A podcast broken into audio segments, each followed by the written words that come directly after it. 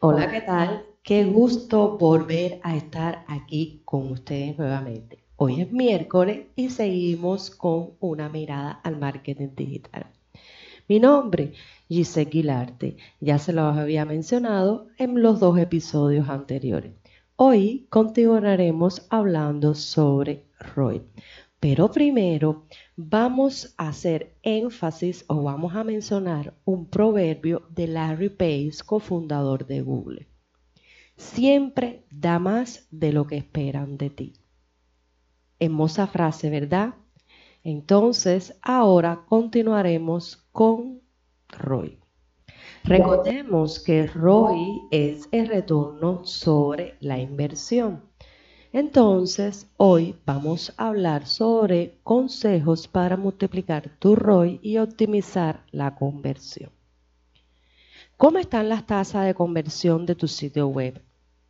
Sea que ya hayas respondido a esta pregunta satisfactoriamente o que están mal, debes saber que siempre hay espacio para mejorar y para mejorarlas con base en información contundente, debes seguir algunos preceptos del CRO. ¿Qué es el CRO? Pues fácil. El CRO es la Conversion Rate Optimization, optimización de la conversión. El beneficio más inmediato del CRO es, como el nombre ya lo dice, la optimización de la tasa de conversión. O sea, la mejora de una página o inclusive de todo un sitio web para que el mismo genere más conversiones a partir del mismo volumen de tráfico.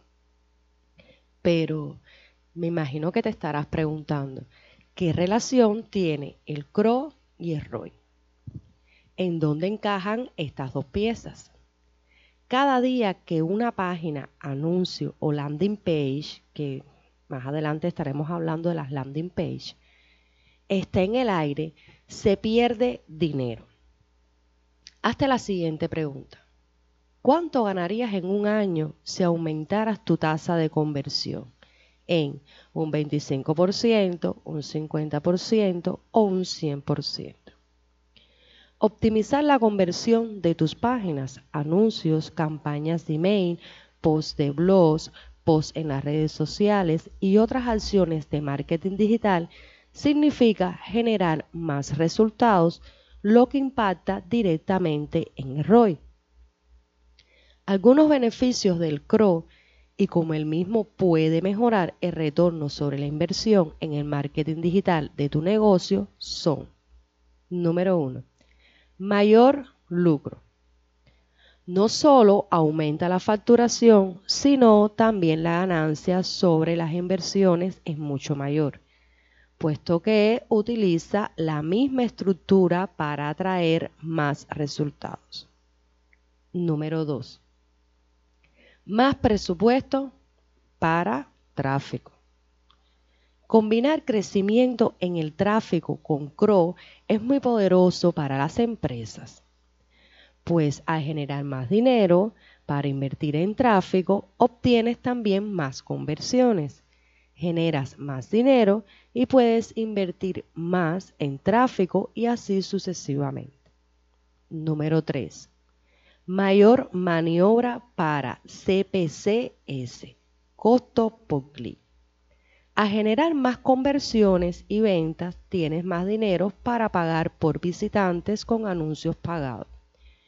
Así tienes un poder de negociación mayor en subastas de Google, como por ejemplo, y eh, eso puede dificultar la vida de tu competencia, elevando el valor de las subastas y haciendo con que paguen más por el CPC, lo que no solo aumenta tu distancia en relación a la competencia. ¿Cómo montar un informe para probar el ROI? Imagina que eres empleado de una empresa o de una agencia y necesitas montar un informe para presentar los resultados de las acciones y estrategias de marketing digital. Porque la junta directiva de tu empresa te lo estás solicitando o sencillamente te lo pide un cliente. Puedes gastar horas y horas haciendo un informe enorme de muchas páginas, retirando prácticamente todos los datos que consigas obtener del Google Analytics. Incluso así es probable que a la hora de presentar tu informe, el mismo no tenga mucho sentido. Y por supuesto, la junta directiva o los clientes apenas van a entender el significado de los datos que tú le estás mostrando. Por eso, podemos atraer o extraer cuatro lecciones sobre montar informes. Datos e información son diferentes. No vale la pena que utilices todos los datos que tienes disponibles si los mismos no tienen sentido para tu empresa o cliente. Informes más concisos también pueden ayudar a entregar informes más relevantes pero sin duda no garantiza la presentación de métricas de resultado. Principalmente al final de una presentación, las siguientes preguntas no fueron respondidas. El cliente sencillamente te puede decir, ¿qué hago yo con esto? ¿Cuáles son los próximos pasos a seguir? Son preguntas que te pueden formular el cliente. Los informes no existen solo para probar resultados, sino para direccionar los próximos pasos a seguir. El tamaño del informe, el tiempo que te tomas hacerlo, no son determinantes para la relevancia del mismo. Y un informe de una página que llevó una hora para estar listo puede entregar mucha más información que uno de 50 hojas que demoró 8 horas. Lo que realmente importa es que el informe entregue valor e importancia, atendiendo la demanda de la empresa o del cliente. El informe debe ser enfocado en tu público y en las metas que realmente importan. De nada sirve preguntar sobre acceso si no sabes decir cuánto vendes si lo que necesitas para vender o generar un ingreso promedio, leaks, page view, impresiones, pero no son métricas de negocio.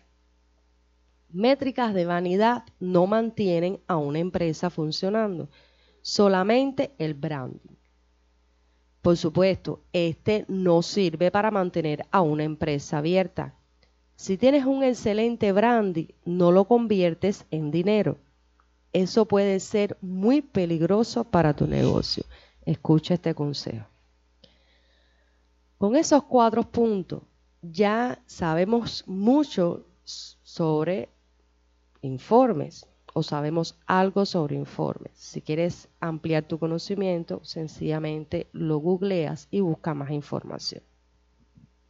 Pero todavía falta saber cómo hago yo esos informes. Por eso separamos seis pasos para montar informes que aprueben el ROI. Número uno. Este, estos pasos ahora son muy importantes y te sugiero que tomes nota. Número uno, define el público. Es muy importante que tú definas el público a cual va dirigida tu publicidad, tu anuncio, etc. El primer paso es la definición del público. ¿Con quién voy a hablar? ¿Es el CEO de la empresa? ¿Es el director de marketing? ¿Es un analista? Estas son preguntas que tú tienes que formularte. Dependiendo del público, debes tener un enfoque diferente en el informe. Si es para la junta directiva, por ejemplo, muestras la contribución en ganancias para el negocio. Número dos, definir el qué y para qué. Después de definir para quién es el informe, es hora de definir lo que mostrará y para qué servirá. Si no consigues determinar eso para cada métrica mostrada, es señal de que la misma no debería estar allí. Número 3. Definir la periodicidad. Ahora, debes definir la periodicidad del informe. ¿En qué periodo de tiempo vas a mostrar el informe? Es lo que quiere decir. Generalmente, algo que funciona es colocar a los analistas más en contacto con los datos, seguidos del coordinador, seguidos de la junta directiva. Esto es así porque el analista está en contacto con estos datos casi todos los días. Entonces necesitas monitorearlos de forma continua. Para el coordinador, este contacto con los datos puede ser semanal para que consiga ver cuán distante está de las metas y en dónde atacar para conseguir alcanzarlas. Y para la junta directiva, lo ideal es que el modelo de reporte sea o quincenal o mensual. O sea, define los periodos a un nivel más jerárquico. Número 4. ¿Cómo extraer esas métricas? Es solo ahora que debes pensar en la herramienta para extraer estas métricas. Las más conocidas, por supuesto, es Google Analytics, pero existen otras que pueden ayudar. Te voy a mencionar algunas que quizás te pueden servir.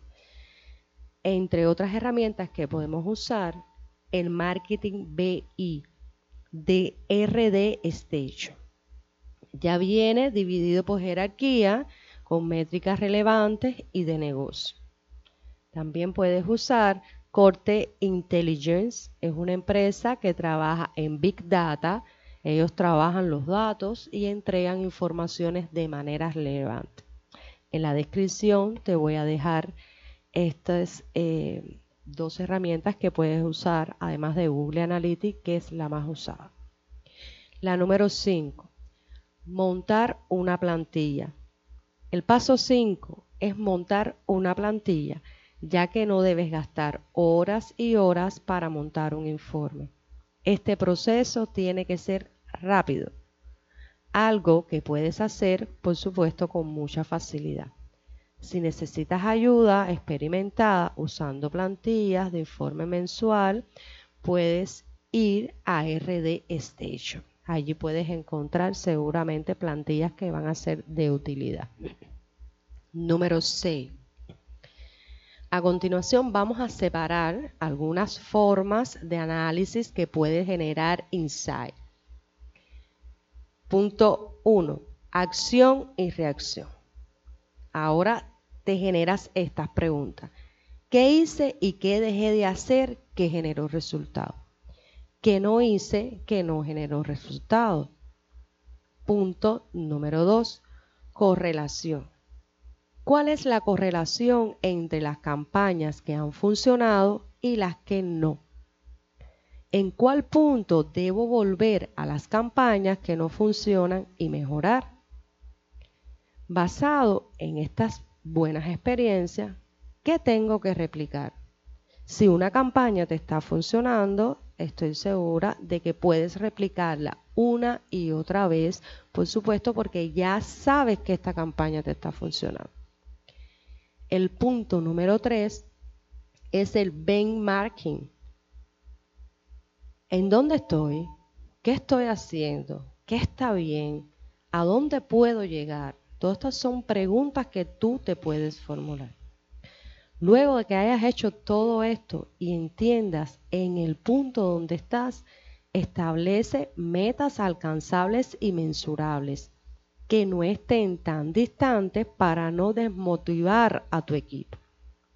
Y de establecer estas metas, monta un plan de acción. Este debe ser el resultado final del informe.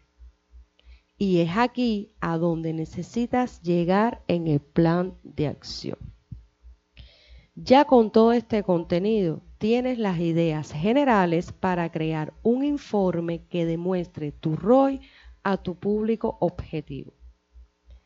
Si lo necesitas, puedes charlar gratuitamente y sin compromiso con uno de los consultores de marketing digital Gigi Agency o puedes consultar directamente conmigo que para mí será un placer poderte aclarar todas tus dudas.